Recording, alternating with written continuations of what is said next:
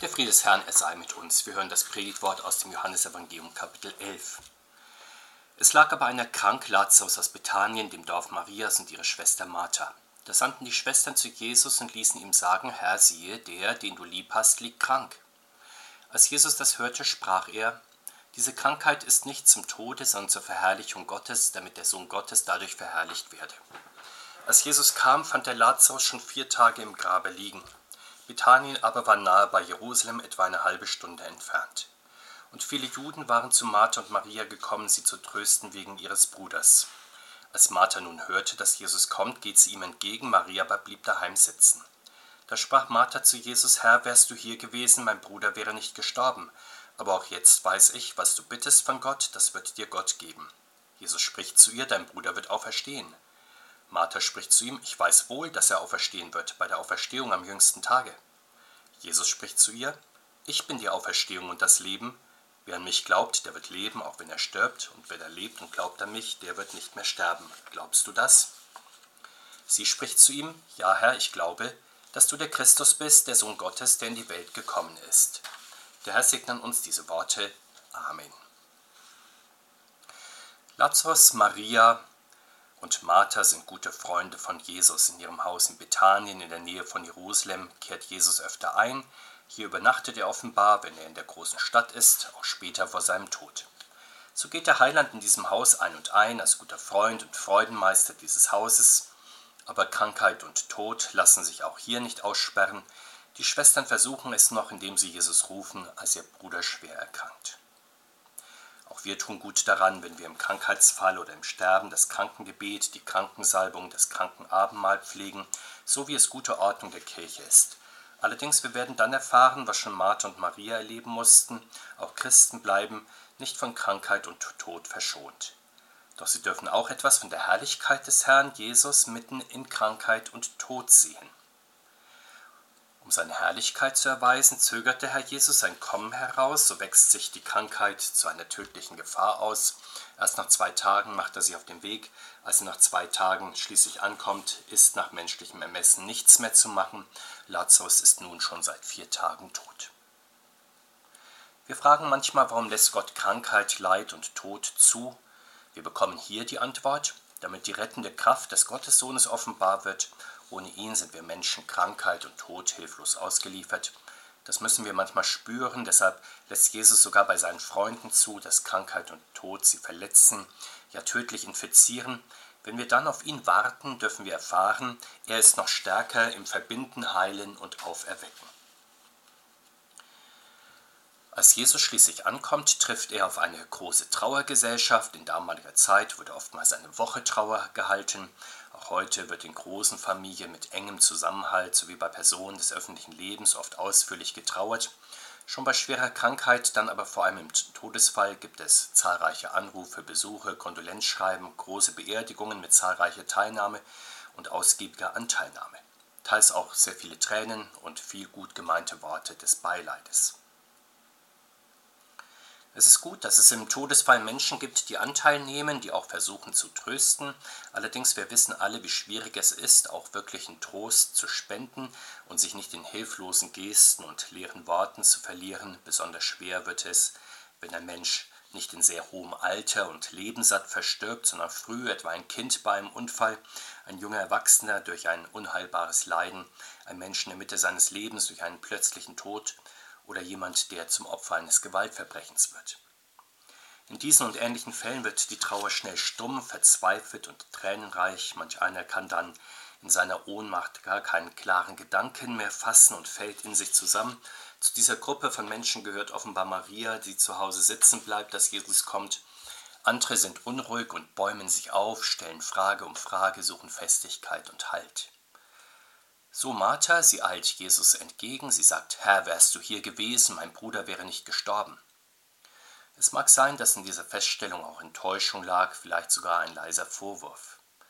Wir mögen hier an Menschen unserer Zeit denken, manch einer bleibt in großem Leid bei allgemeinen Anfragen, wo war da Gott, warum hat er das zugelassen?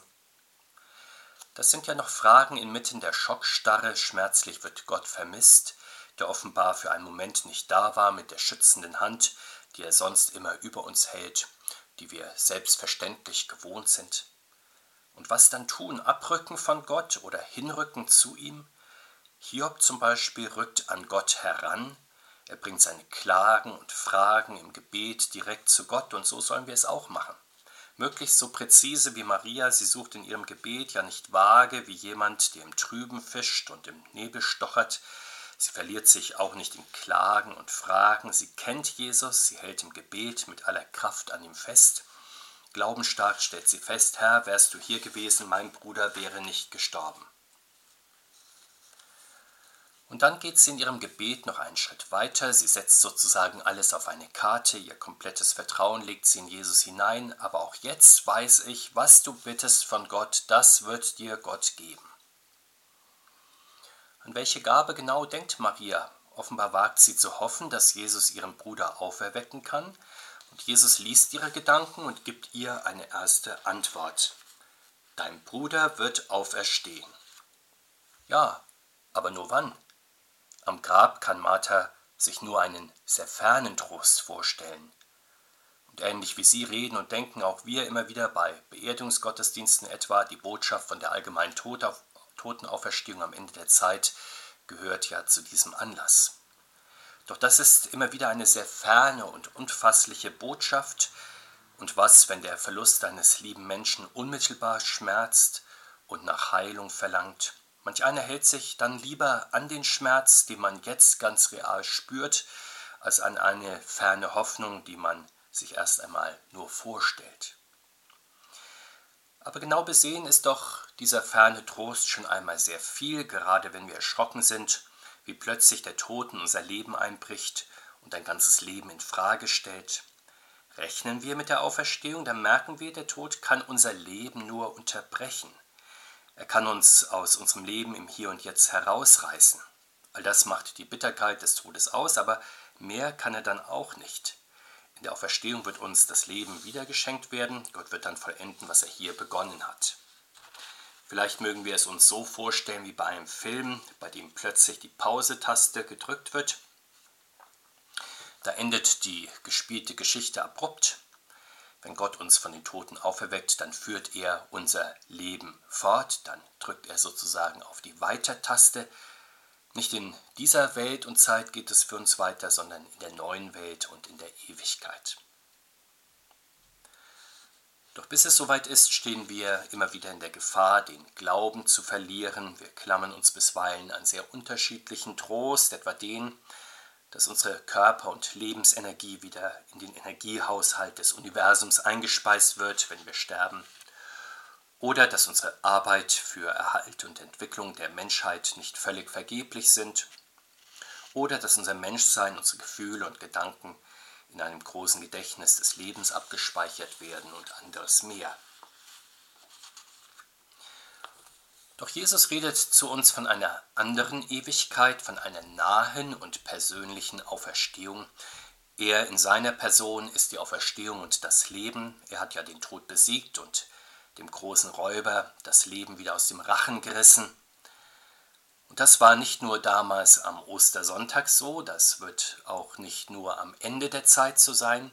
Jesus ist auch heute der, der in jedem Gottesdienst in unsere Mitte tritt. Er spricht uns Worte des Lebens zu, er vertreibt Traurigkeit, Zweifel und Angst. Und daher gilt, wer an ihn glaubt, der lebt. Und noch mehr, wer an ihn glaubt, der wird nicht mehr sterben.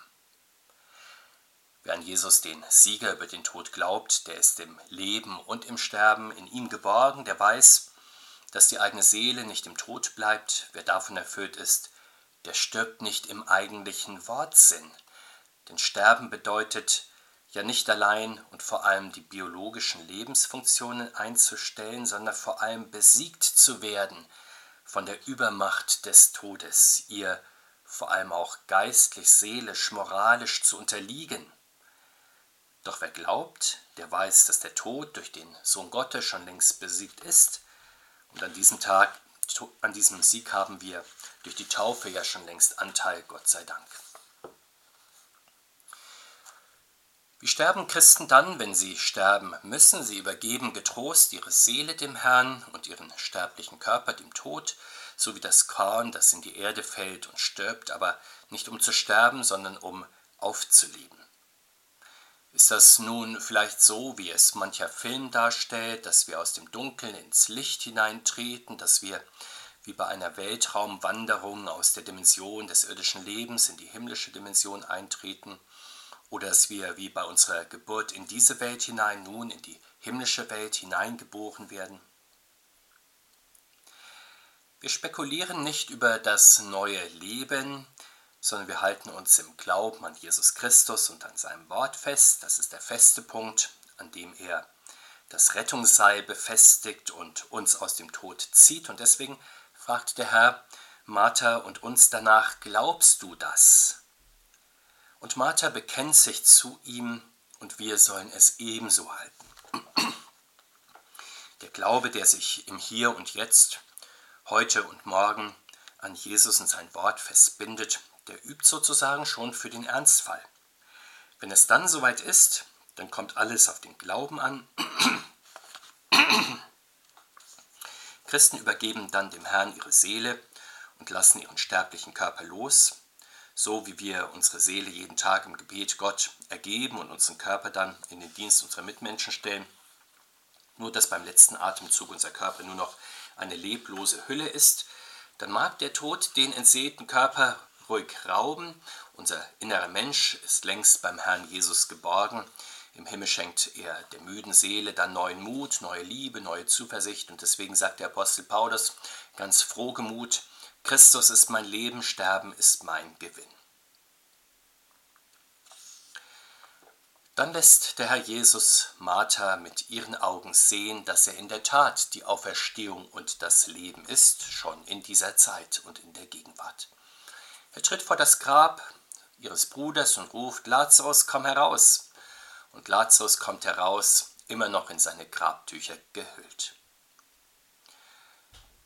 Wir überlegen wahrscheinlich, wie genau vollbringt Jesus das Wunder der Totenauferweckung. Das möchten wir natürlich gerne wissen und verstehen. Kann der Herr vielleicht etwas, was die Naturwissenschaft mit ihren Wundern der Technik nicht vermag?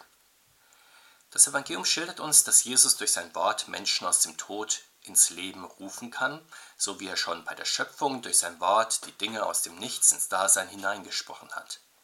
Denn im göttlichen Wort, da liegt ja alle Macht und Lebenskraft Gottes und deshalb ist es keineswegs nur dahingeredet, es vollbringt, was es sagt, sogar eine Erweckung von den Toten. Dieses Wunder nun ist nicht nur auf einige wenige Fälle in den Erdentagen des Herrn beschränkt, es setzt sich fort in dem Wort des Lebens, das die Apostel im Auftrag des Herrn immer wieder ausrichten dürfen. Und allen getauften Christen ist genau dies gesagt, wach auf, der du schläfst, und steh auf von den Toten. Jeden Morgen etwa ruft uns der Herr in das neue Leben der getauften Gotteskinder hinein. Er ruft uns zur Umkehr auf den Weg des neuen Lebens, wenn wir im Denken und Tun des alten Menschen gefangen sind. Doch hören wir auf diesen Weckruf des Wortes Gottes auch, auf diesen Ruf ins neue Leben hinein oder leihen wir unser Ohr vielleicht lieber lockenden Sirenengesängen dieser Welt?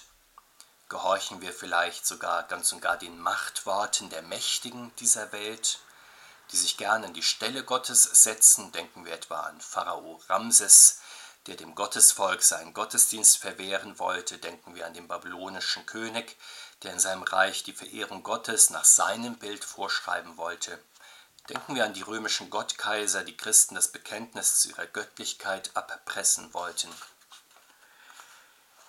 Wenn wir also vor der Entscheidung stehen, ob wir uns zu den Mächten dieser Welt bekennen oder zu dem lebendigen Gott, dann sollen wir mit Martha antworten, ja Herr, ich glaube, dass du der Christus bist, der Sohn Gottes, der in die Welt gekommen ist.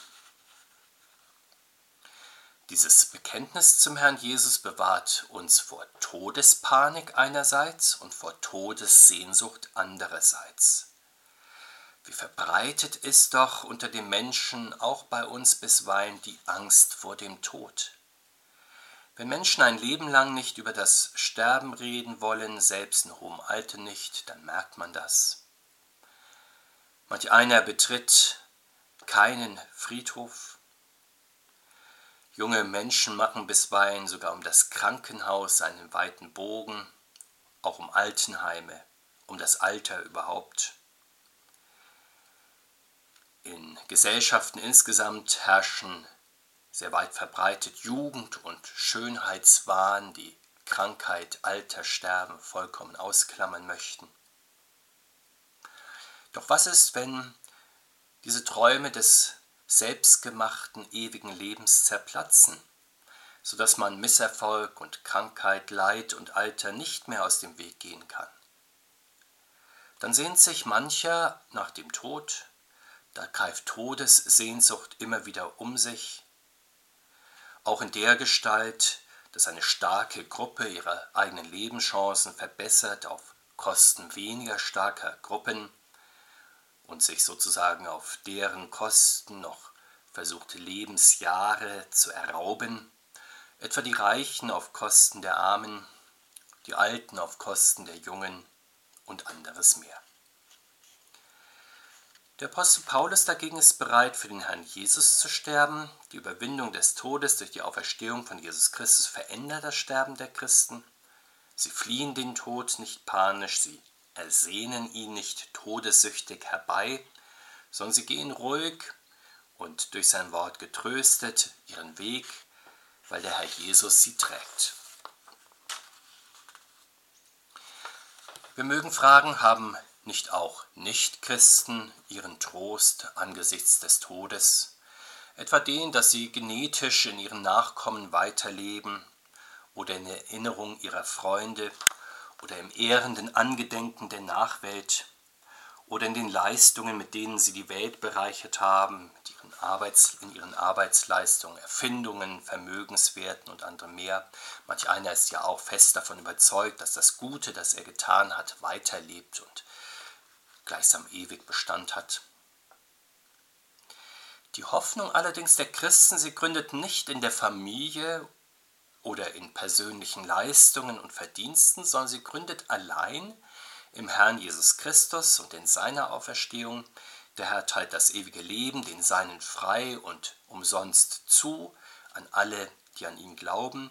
Und das beginnt schon mit der Taufe, das setzt sich fort in jedem Wort des Herrn, das wir mitten in unserem Leben ganz persönlich hören und auch persönlich im Glauben annehmen. Wir beten, Herr Jesus Christus, Herr, über Leben und Tod. Wir sagen dir Lob und Dank, dass du Worte des Lebens zu uns gesprochen hast und bitten dich, hilf uns täglich aus unserer Taufe zu wachsen, hin zum ewigen Leben, das du uns verheißen hast. Amen. Der Friede Gottes, der höher ist als unser Meinen und Verstehen, der bewahre unsere Herzen und Sinne in Jesus Christus, unserem Herrn. Amen.